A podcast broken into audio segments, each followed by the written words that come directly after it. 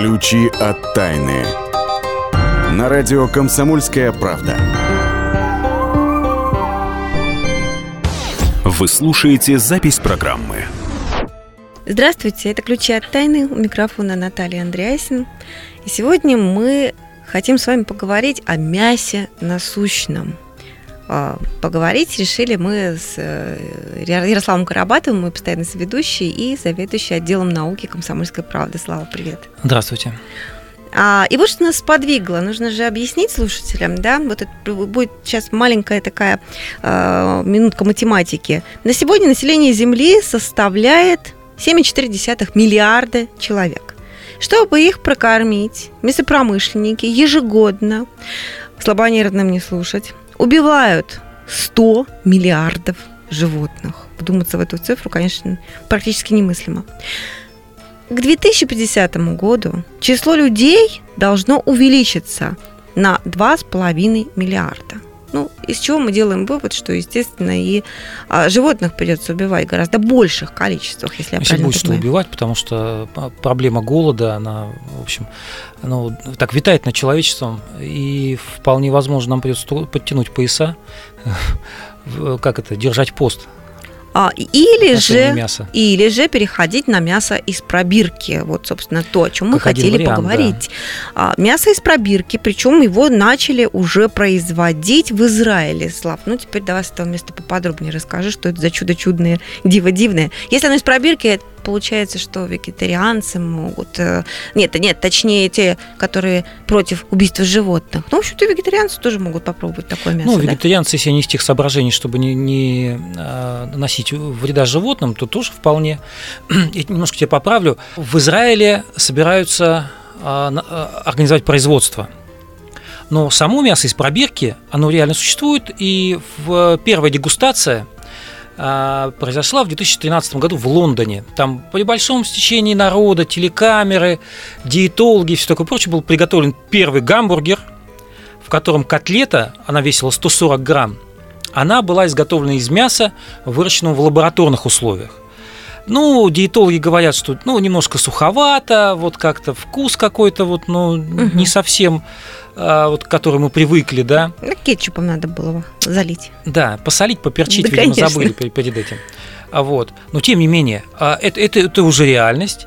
А вот э, ученые из Израиля предлагают внедрить это в промышленное производство. Причем они а, там убивают на повал ценой. Ну, вот сейчас килограмм лабораторного мяса стоит где-то несколько сотен тысяч долларов они предлагают за счет ну, эффекта масштабирования, то есть ну, чем больше ты производишь, цена падает, соответственно, uh-huh. да, они уверяют, мы рассчитали стоимость э, куриной грудки, а они начинают с курятины. Куриную грудку будут выращивать отдельно, не, не, не всю курицу, а только куриную грудку и печенку. Вот. Цена грудки будет э, где-то 5 долларов. Ну, в переводе на наши деньги. Ты почем, кстати, да? грудку берешь? Да, за килограмм. Я не знаю, я, а, ты не знаешь. Нет, нет, это мой муж этим занимается, только никому не говори. Ясно. Ну, так вот, 300 э, рублей за килограмм вполне конкурентоспособная цена. Так что с, с экономической точки зрения все нормально. Вызывает удивление, как же, э, как все это делается, да? Во-первых, они предлагают удивительную технологию, ну, вот как сейчас, да, вот нам э, для того, чтобы там что-то разогреть, не нужно обязательно э, топить печь, вот, и весь этот процесс, да, приготовления пищи. Достаточно купить полуфабрикат, сунуть в, в этот самый в э, микроволновую печь, и вот тебе, пожалуйста, хороший обед. Примерно такая же идея у них. Они будут выпускать э, биореакторы специальные, которые можно установить э, там, в ресторане, э, в кулинарном магазине, в супермаркете.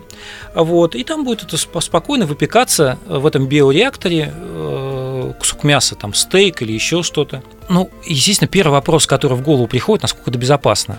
Вот этот вопрос, который пришел в голову твоим читателям, поскольку статья твоя уже опубликована в разделе «Наука» на сайте «Комсомольской правды», и вот там люди очень сильно беспокоятся, как это повлияет на организм человека. Сравнивают с э, геномодифицированными продуктами и вот э, Да.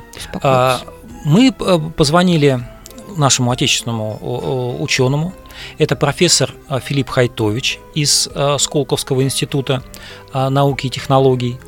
вот, который, в общем-то, э, тут тоже работает над этой темой, он утверждает, что прежде чем продавать вообще пускать в производство, конечно, ну, нужно достаточно много исследований произвести, потому что сейчас мы не можем не сказать ни что это вредно, ни то, что это плохо. Вот ну, рогат это вот что точно одно не и то же, что, не то, что это полезно. А, да, видимо, не, либо не, не, не можем сказать, что это полезно, или не можем сказать, что это плохо. Потому что просто исследований нет, потому что для этого нужно в течение длительного времени кормить сначала лабораторных мышек вот э, этими продуктами, потом каких-то других животных, смотреть, что у них там в организме происходит.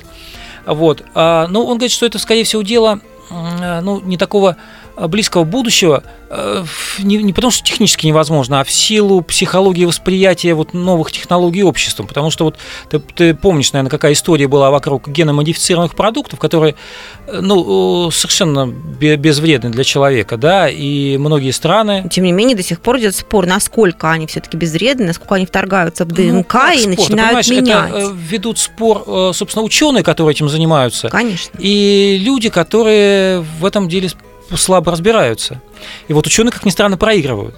Потому что нет ни одного э, в истории науки, ни одного исследования, которое бы э, доказывало что геномодифицированные продукты ну, каким-то образом внед... Э, ну, плохо влияют на наш плохо организм. Влияют. Да, но все равно это тема отдельной программы. Мы вернемся к нашему мясу. То есть э, пока вот мы не можем ничего сказать. Ну, да? мы не можем. И, и, нам, и на наш век, не надо. видимо, и не, не, и не придется нам, попробовать. В принципе, это. в России и не надо париться на эту тему, О, как, как говорит Хайтович, потому что а, главная фишка в чем? А, а, мясная промышленность очень много потребляет воды. И вот в странах, где наблюдается этот дефицит, это, допустим, страны Ближнего Востока, или, допустим, в Японии, где дефицита воды нет, но есть дефицит э, ну, продуктов питания, да, это островное государство, оно ограничено, там э, территория, вот, не могут бесконечно наращивать площади и все такое прочее. Вот там, скорее всего, эти технологии а, будут востребованы, и там будет какой-то вот полигон, да, на котором мы можем посмотреть, а что, что такое. Вот, у нас, благо у нас э, там много лесов, полей и рек, а, а, особенно рек, и у нас хватает воды, чтобы выращивать там телят, ягнят э, естественным образом. Ну вот такие перспективы обещает нам Ярослав Карабатов. В следующей части нашей программы, буквально через несколько минут, мы в еще одну перспективу с вами заглянем, тоже в ближайшее будущее, и узнаем, как с помощью 3D-технологий собираются врачи выращивать кости для того, чтобы помогать ну, пациентам, собственно говоря. Так что встретимся буквально через несколько минут. Ключи от тайны. Каждую субботу с 16 до 17 часов на радиостанции «Комсомольская правда» я, Леонид Альшанский, почетный адвокат России, веду передачу «Народный адвокат» и отвечаю на ваши вопросы по проблемам административного права, ГАИ, таможенник, пограничник, гражданского права, дачной амнистии, земельных отношений, обманы страховых компаний. Обо всем этом вы услышите в наших передачах каждую субботу с 16 до 17 часов. Ключи от тайны. На радио «Комсомольская правда». Здравствуйте всем, кто присоединился к нам. Это «Ключи от тайны». У микрофона Наталья Андреасин. И мы с вами отправляемся в место силы. Место силы. На этот раз э, цель нашего путешествия мы с Хабой на острове Альхон на Байкале, где одну завистливую женщину в скалу превратили. Да, вот так вот бывает, если с плохими мыслями, с плохими дурными помыслами вы отправляетесь в какие-то хорошие, интересные места. Поэтому наша исследовательница мест силы Ксения Колесова всегда напоминает вам, что в такие путешествия нужно отправляться только со светлыми мыслями. Не правда ли, Ксения? Ксения, здравствуйте! Здравствуйте, Наталья, здравствуйте, уважаемые наши радиослушатели. Я нахожусь сегодня в Иркутске, и мы отправляемся на остров Альхон. И а, мы на этом острове мы уже были – и этот остров имеет несколько мысов. Так вот, сегодня мы отправляемся на мыс Хабой. По-бурятски Хабой, Лык, Коренной Зуб. Это самый, самый северный мыс а, острова Альхон. Добраться до него можно от Иркутска э, на автобусах, на автомобилях сначала до Альхонских ворот, а далее на пароме или катере. Красивое очень место. оно достаточно пустынно, поскольку это скала она такая э, красивая, мощная, напоминает внешне острый клык. И со стороны моря а, этот клык еще и может напоминать неожиданно совершенно а, бюст жен, женщины, голова и бюст женщины. А еще этот мыс называют Дева. А почему? Я сейчас расскажу одну легенду. Однажды э, бурятская женщина просила у небесных богов из зависти к мужу такой же дворец, как и подарили боги ее мужу. А боги подумали, посмотрели на нее и со словами «Покуда на земле будет зло и зависть, будешь камнем», превратили завистливую бурятку в скалу, и вот с тех пор она и встречает путников.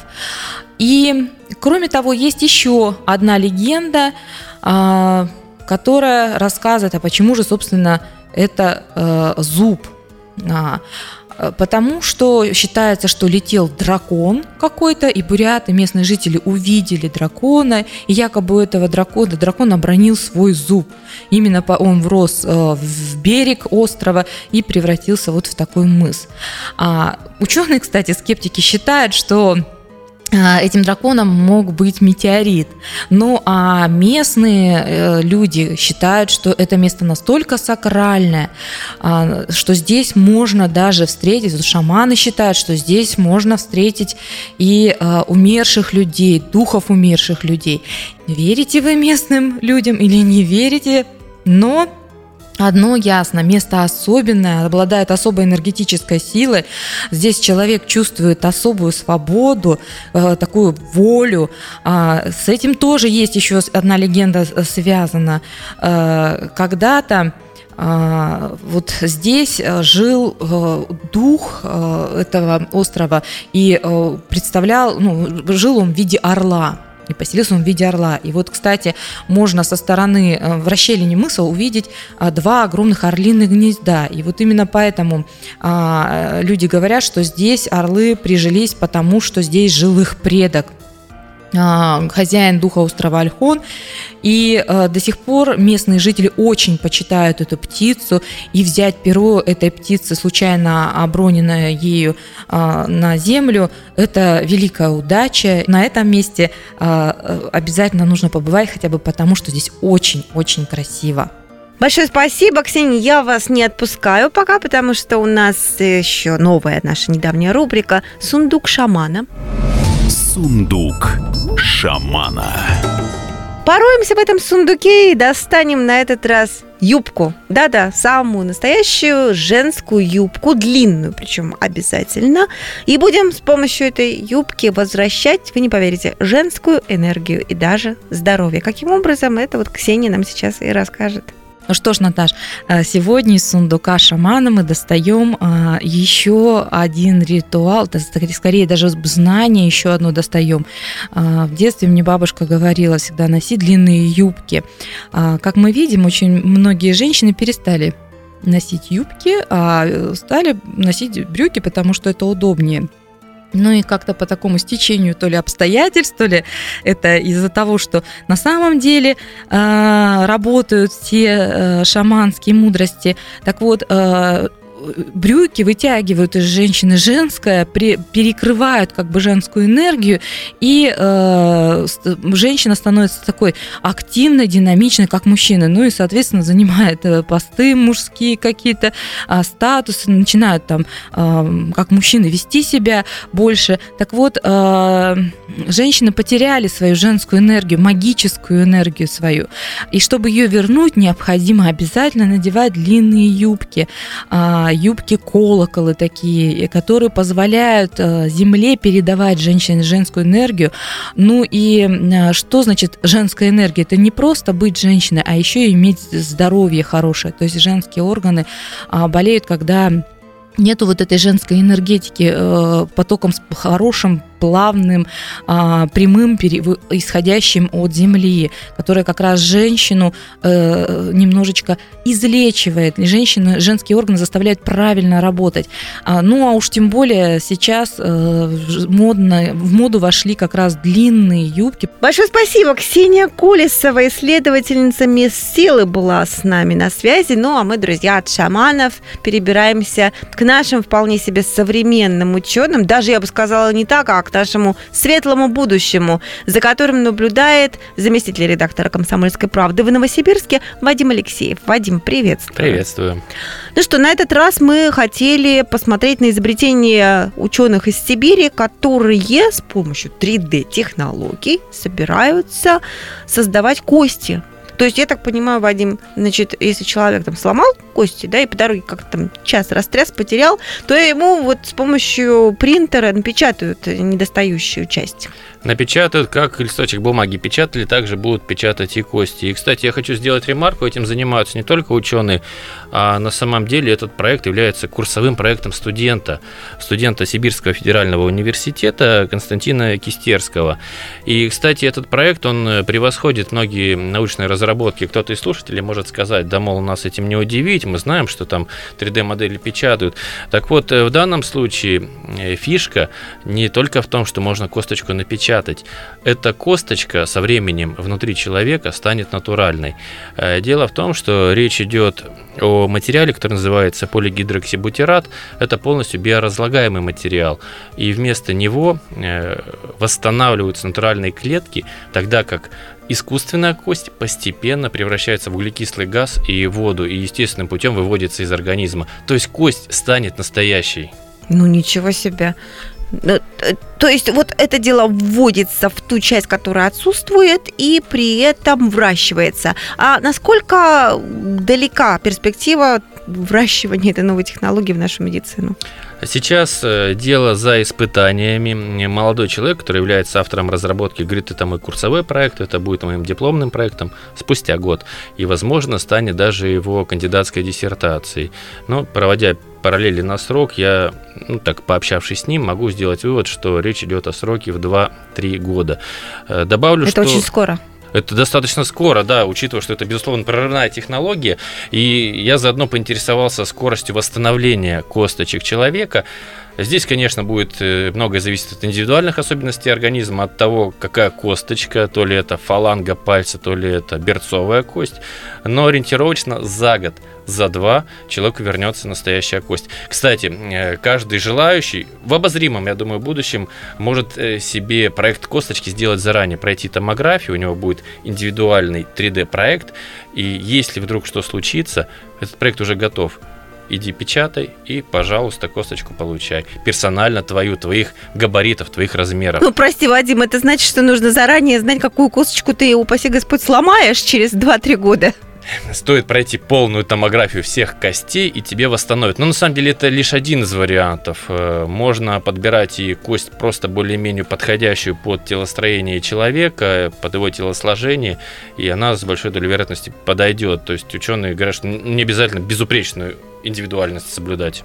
Ну что ж, большое спасибо. Вадим Алексеев, заместитель редактора «Комсомольской правды» в Новосибирске, как всегда, стоит на страже новых технологий. Но я единственное, что хочу вам пожелать, как бы не прекрасны были технологии, о которых мы сейчас говорили, не ломайте себе ничего, пожалуйста, будьте здоровы. Я еще не прощаюсь. Встретимся через несколько минут и в нашей рубрике «Почемучка» выясним, почему сны повторяют ровно 12 сюжетов, ни больше, ни меньше.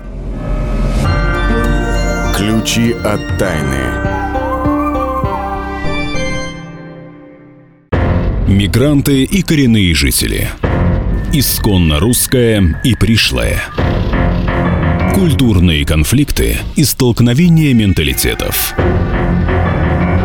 Пресловутый НАЦ-вопрос встает между нами все чаще и острее – Ставим его ребром на радио «Комсомольская правда». Программу «Национальный вопрос» слушайте каждую пятницу после восьми вечера по московскому времени.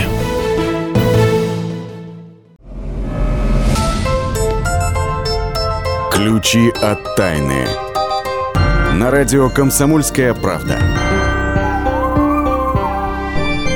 Ну что ж, продолжаем программу. Это «Ключи от тайны». И э, в студии уже появился научный обозреватель «Комсомольской правды» Владимир Логовский. Здравствуйте. Здравствуйте.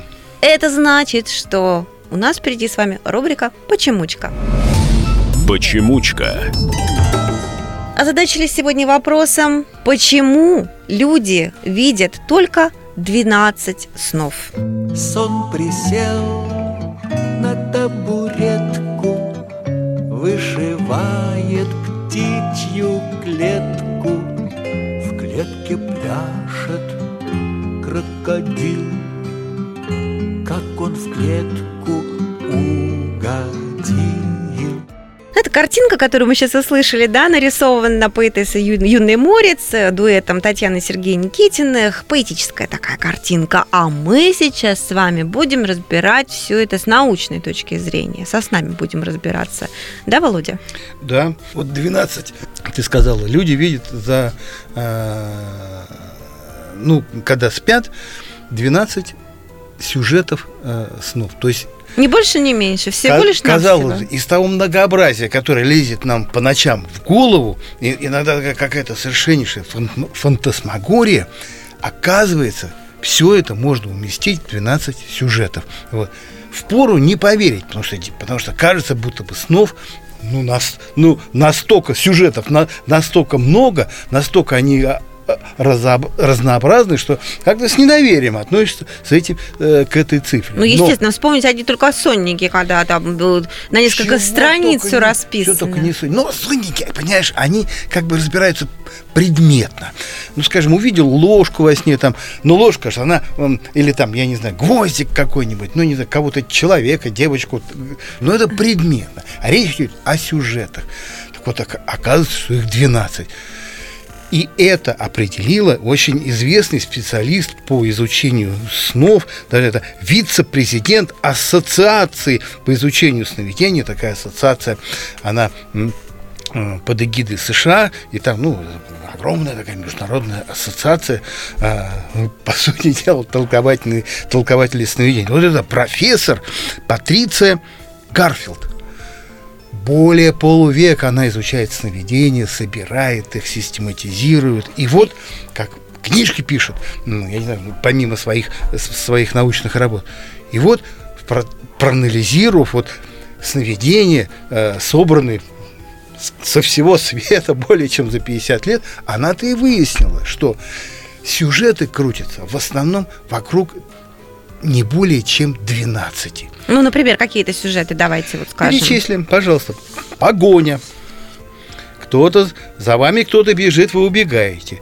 Э, ранение или смерть. Вас стреляют, вы, значит, э, падаете, и в результате либо отвечаете на, на этот выстрел, либо, либо как-то нет. Но любой вспомнит. Я, я да, за, спроси меня, за тобой гнались, Вова, много раз. В тебя стреляли во сне? Да, много раз.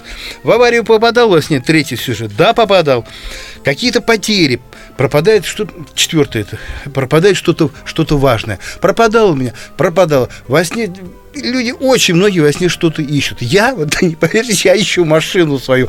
Я во сне. Забываете, где ее припарковали. Не, я, я во сне- мне снится сон, что я где-то оставляю машину, потом я иду за ней, не нахожу, брожу по каким-то дворам. Ну, в общем, кошмар. Измучаешься, понимаешь, от такого Вся сна. ночь на Да. Экзамены. Тебе снятся экзамены? Уже нет. А мне, а мне до сих пор снятся. Причем на, на- настолько, настолько причудливо снится мне все время, будто я оказываюсь в какой-то чуть ли не начальной школе. Я взрослый, почему-то должен посещать начальную школу. Или я вспоминаю, что я, я закончил Бауманский. И вдруг мне во сне кажется, что я его не закончил, и мне надо идти, его, его, зака... его за- обязательно заканчивать. А у меня там все так запущено, ничего не, не понимаю. В общем, кошмар. Падение. Падаешь во Да, сне? да. вот И я да. тоже. Как, как, как Алиса в стране чудес. Падаю в колодец без дна. И, и я часто, и я часто падаю. Что это ст- стыдно бывает во сне? Не помню. Видишь себя во сне обнаженный. Ну, Володя. Ну, знаете ли. Ну, ладно, Это ладно. еще один сюжет? Да, люди видят себя обнаженными. Ну, как правило, э, им от этого, что они обнаженные, очень стыдно, потому что обнаженными оказываются в неком общественном месте. То есть, ну, иду- идут по улице, то ли без трусов, то ли, то ли, то ли босиком. Э, вот стыдно. Дальше. Куда-то опаздывают люди. Восьмой сюжет. Опоздание. Приходишь, приходишь во сне на вокзал, а поезд уже ушел. Нет, у меня обычно опоздание снится в таком виде, что я опаздываю сдать номер в типографию. Ну, каждому свое. Вот точно, каждому свое Пров- опоздание. Проводникам эм, снятся по- э, поезда, а ведущим редакторам, которые выпускают газету «Комсомольскую правду», снятся соответственные сюжеты. Дальше, ну, что-то какой-то какой-то облом снится. Бывает, ну, с, с- с кем-то разговаривать, тебе снится, что ты с кем-то разговариваешь по телефону, и вот-вот тебе скажут что-то важное, и вдруг связь прерывается, и ничего этого важного не э, узнаешь. Десятый сюжет – катаклизмы.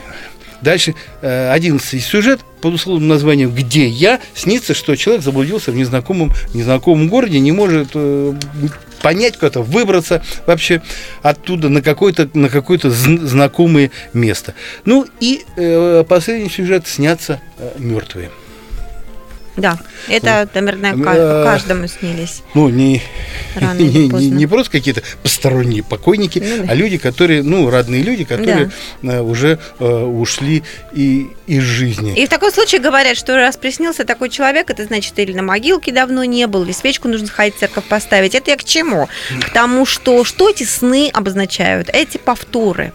Никто ничего толком не знает, э, но есть такая гипотеза, что сны э, ровным счетом ничего не предвещают, ничего не значит, а служат лишь для интенсивной тренировки организма. Якобы вот эти сновидения возникли, то есть мозг стал нам посылать эти сновидения на ранних этапах формирования человека, как бы э, подготавливая его, ну то есть вот человек спит, в нем у него в мозгу что-то происходит, он все это видит, и тем самым мозг подготавливает человека к, к той или иной э, опасной или критической, критической ситуации. То, есть сны это что-то такое, что нам досталось еще от наших прапрапредков, получается, потому что они имели какую-то вот значимую функцию. Они стали, они стали значимыми еще в наших прапрапредков, которые не сильно отличались от э, э, обезьян.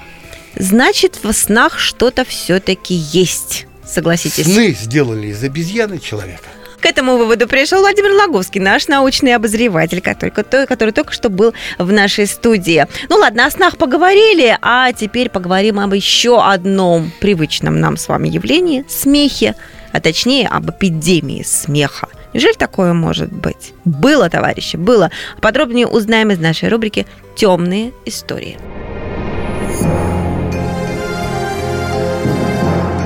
Темные истории. На радио «Комсомольская правда». 30 января 1962 года. Танзания, деревня Кашаша. Преподаватель женской школы-интерната Тумаини Мбогела уже 20 минут не могла успокоить одну из самых любимых учениц по имени Адойя. Скромная и спокойная девочка без повода начала громко хохотать. Надо сказать, что школу открыла христианская миссия, поэтому в учебном заведении царили очень строгие правила, и все девочки всегда вели себя примерно. Тумаини Мбогела уже всерьез грозила школьнице суровым наказанием за срыв урока, как вдруг смеяться начали еще две одноклассницы от Дойи. Вскоре неконтролируемый хохот распространился и на остальных учениц в классе. Жертвы смеха не могли сосредоточиться на учебе и набрасывались на любого, кто пытался их успокоить. Когда эпидемия смеха распространилась уже на большую часть учениц, школу закрыли. К этому моменту стали смеяться даже некоторые преподаватели. Далее недуг начал передаваться молниеносно, от человека к человеку, от школы к школе, от деревни к деревне. Это заинтересовало даже европейских врачей. Однако медики так и не смогли найти объяснение этому странному феномену. Описывался случай. Родственница одной из пострадавших учениц прошла 17 километров из соседней деревни, чтобы посмотреть на смеющуюся школьницу. Увидев ее, она тоже истерически захохотала и продолжала смеяться и брыкаться в течение нескольких часов. Кроме смеха, сообщалось о сопутствующих симптомах – болях, обмороках, метеоризме, проблемах с дыханием, сыпи, приступах плача и криках. Эпидемия смеха закончилась через полтора года так же внезапно, как и началась. За это время болезнь смеха поразила около тысячи человек. Вспышки болезни смеха встречаются и сегодня.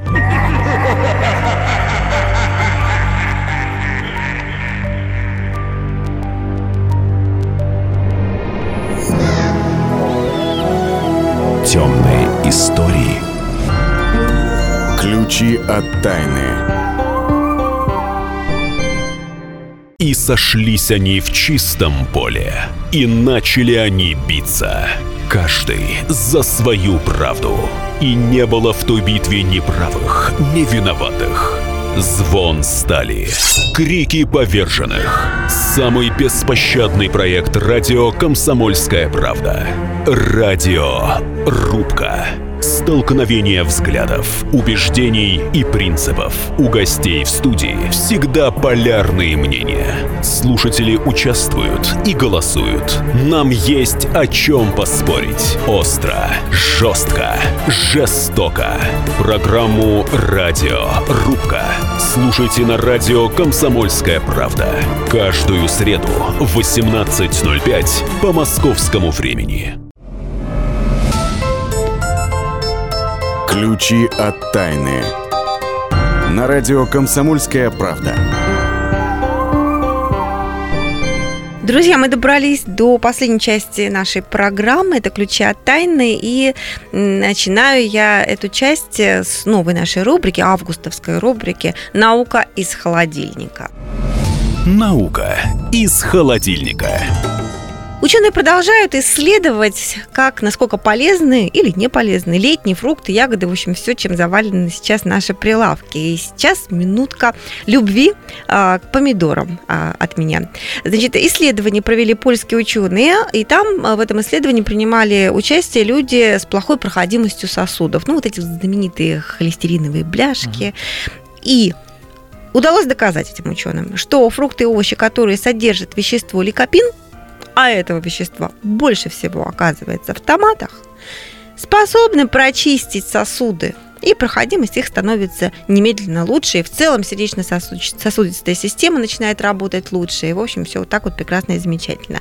Даже высчитали, сколько этих самых помидорок нужно съесть в день. Один три штуки, как минимум. Так что лопайте в свое удовольствие, пожалуйста. Но, оказывается, важно не только хорошо питаться, но и модно одеваться, как доказали, вы не поверите, неандертальцы и древние люди. В общем, это наша рубрика «Раскопки недели». Раскопки недели. Любопытные раскопки э, проводились, э, вернее, изучались э, данные археологических раскопок университетом Симона Фрейзера в Канаде. Группа ученых решила задаться таким вопросом – ну вот есть много версий, почему э, неандертальцы вымерли, а наши с вами предки, кроманьонцы, значит, их вытеснили. Которые Какой... жили одновременно. Они какое-то время угу. жили одновременно, причем раньше в Европе появились неандертальцы, а уж потом мы нагрянули. В чем же секрет? И вот они решили а, проверить такую гипотезу, что неандертальцы хуже одевались, у них были хуже портные, а как раз в тот момент, когда Портные. совсем стало туго, и нам, и неандертальцам, это было связано с э, ледниковым периодом а с севера двинулись ледники и отодвинули и нас, и неандертальцев туда ближе к югу. В общем, холодно было в это время. И они решили посмотреть, значит, из чего же шили а, и каким образом шили свои зимние наряды, значит, мы и неандертальцы. А, ну, там понятно, что самые популярные это там шкуры из оленя, э, там парнокопытные какие-то, так далее, так далее, медведи в том числе. Но они обнаружили любопытную закономерность. Кости всех этих животных угу. присутствуют и на одних стоянках, на стоянках неандертальцев, и на стоянках кроманьонцев. Но у нас еще есть большое количество остатков росомах, куниц, хорьков. Возникает законный вопрос, а зачем они были нужны? Ну. Пищу-то они ни, ни- никоим образом не И использовались. вряд ли наши предки шили шубу из хорьков. Сколько этих хорьков нужно было Ну, сшить вместе? Шубу нет, но использовали в качестве отделки. Это да. И вот ученые э, предполагают, что скорее всего, а вот эти там не знаю, куницы, росомахи и хорьки использовались для отделки рукавов, ну, чтобы не задувало, там капюшоны, а, там теплые воротники и так далее, и так далее. И это свидетельствует о том, что а, вот как раз наши кроманьонские портные шили более а, качественные вещи, они были более теплыми, и а неандертальцы ходили в накидках, ну, знаешь, вот в которых щеголял э, Геракл, да, после того, как Мгм. немейского льва Да, э, только замочил, Геракл да. щеголял на В юге, Греции, где да. было жарко, а эти гаврики... Вот. И вполне возможно, они вот стали жертвами вот этой вот э, такой греческой моды. Они использовали, скорее всего, накидки, ну, вот эти шкуры, только в качестве на- накидок, которые плохо грели, И им были поддувало, продуваемыми. поддувало везде Да. и сдуло, наконец. и сдуло. Да. А, кстати, вот то, что ты описал, как э, одевались наши предки, получается, что в том же духе сейчас одеваются и а, жители Дальнего Востока. Сибирь, север, э, Да? и у нас, и в Америке, в общем, да. да Какие наши предки молодцы, однако. Слушайте, ну вот э, о том, как наши древние люди пережили неандертальцев, мы поговорили, а сейчас тему жизни еще продолжим немножечко, только поговорим о жизни после смерти. Что, правда она существует, да? Ну, Доказали крайне таки? непродолжительное время. А, значит, ученые из университета Саундге- Саус-Гемптона а, проводили исследования, Это работали со Англия, да? жмуриками. Да, это Мгм. Англия. А Вот. И их интересовал вопрос, э, насколько все-таки долго живет э, мозг человека. Читался раньше, что там какое-то время нет доступа кислорода, ну, и через полминуты наступает, э, как бы, наступает смерть. Окончательная Да, смерть, и да, всё, как всё. бы. И, и безвозвратно. Дедлайн, что называется. Да.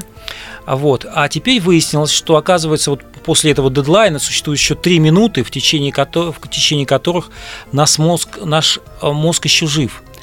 И вот, в частности, вот э, из этого выводят, ну, вот эту старую историю, которую много раз обсуждали, вот а, видение людей, переживших клиническую смерть. Мгм. То есть, да, приборы зафиксировали, человек мертв, потом что-то случается, и он, он в- выходит из этого состояния и рассказывает какие-то совершенно поразительные истории. Тоннель, как будто Тоннель. бы родственники Ну, сам дали, тоннель это, э, это, ка- это, скорее всего а, галлюцинации, которые возникают в результате того, что мозг не получает кислорода и вот всех необходимых вещей.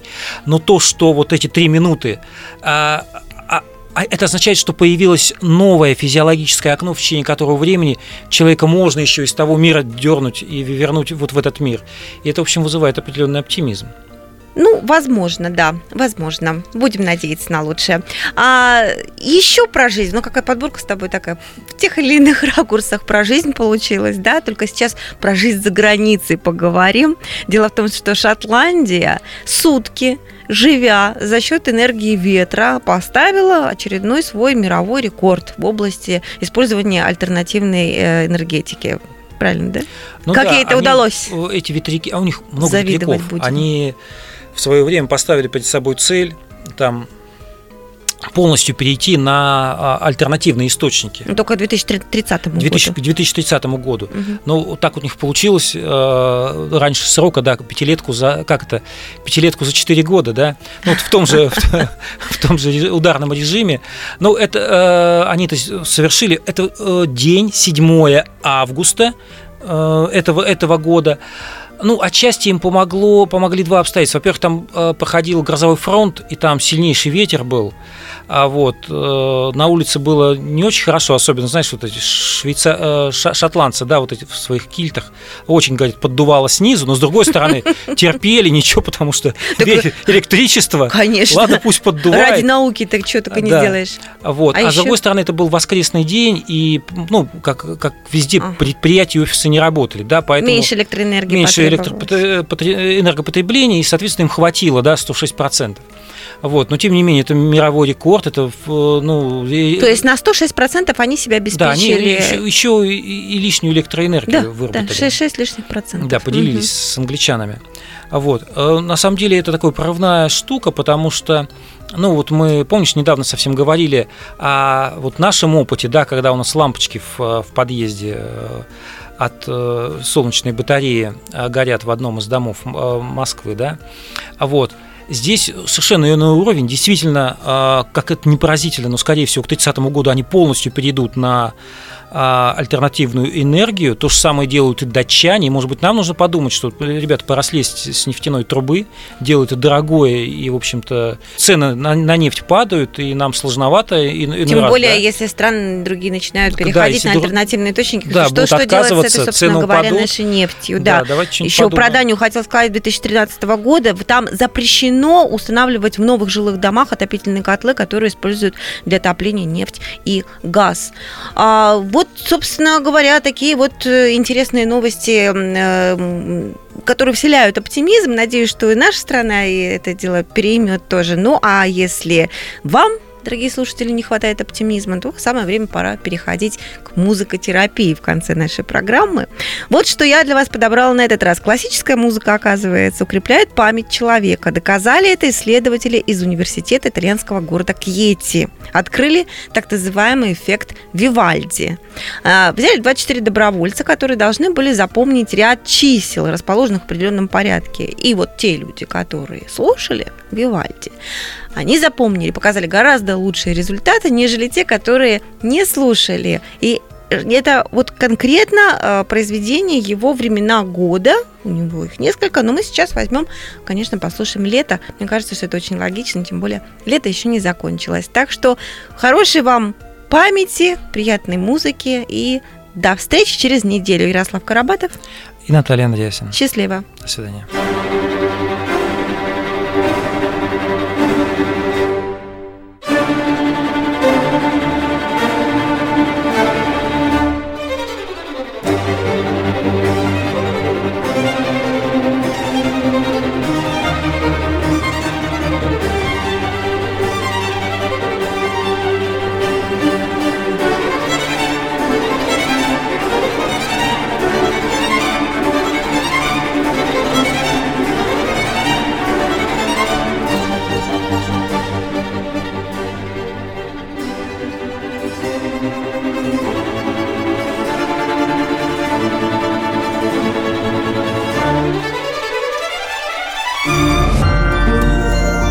От тайны.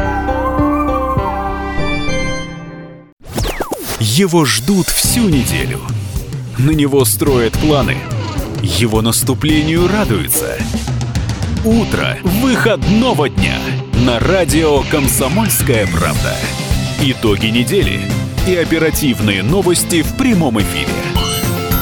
Включайте нас по выходным с 8 утра по московскому времени.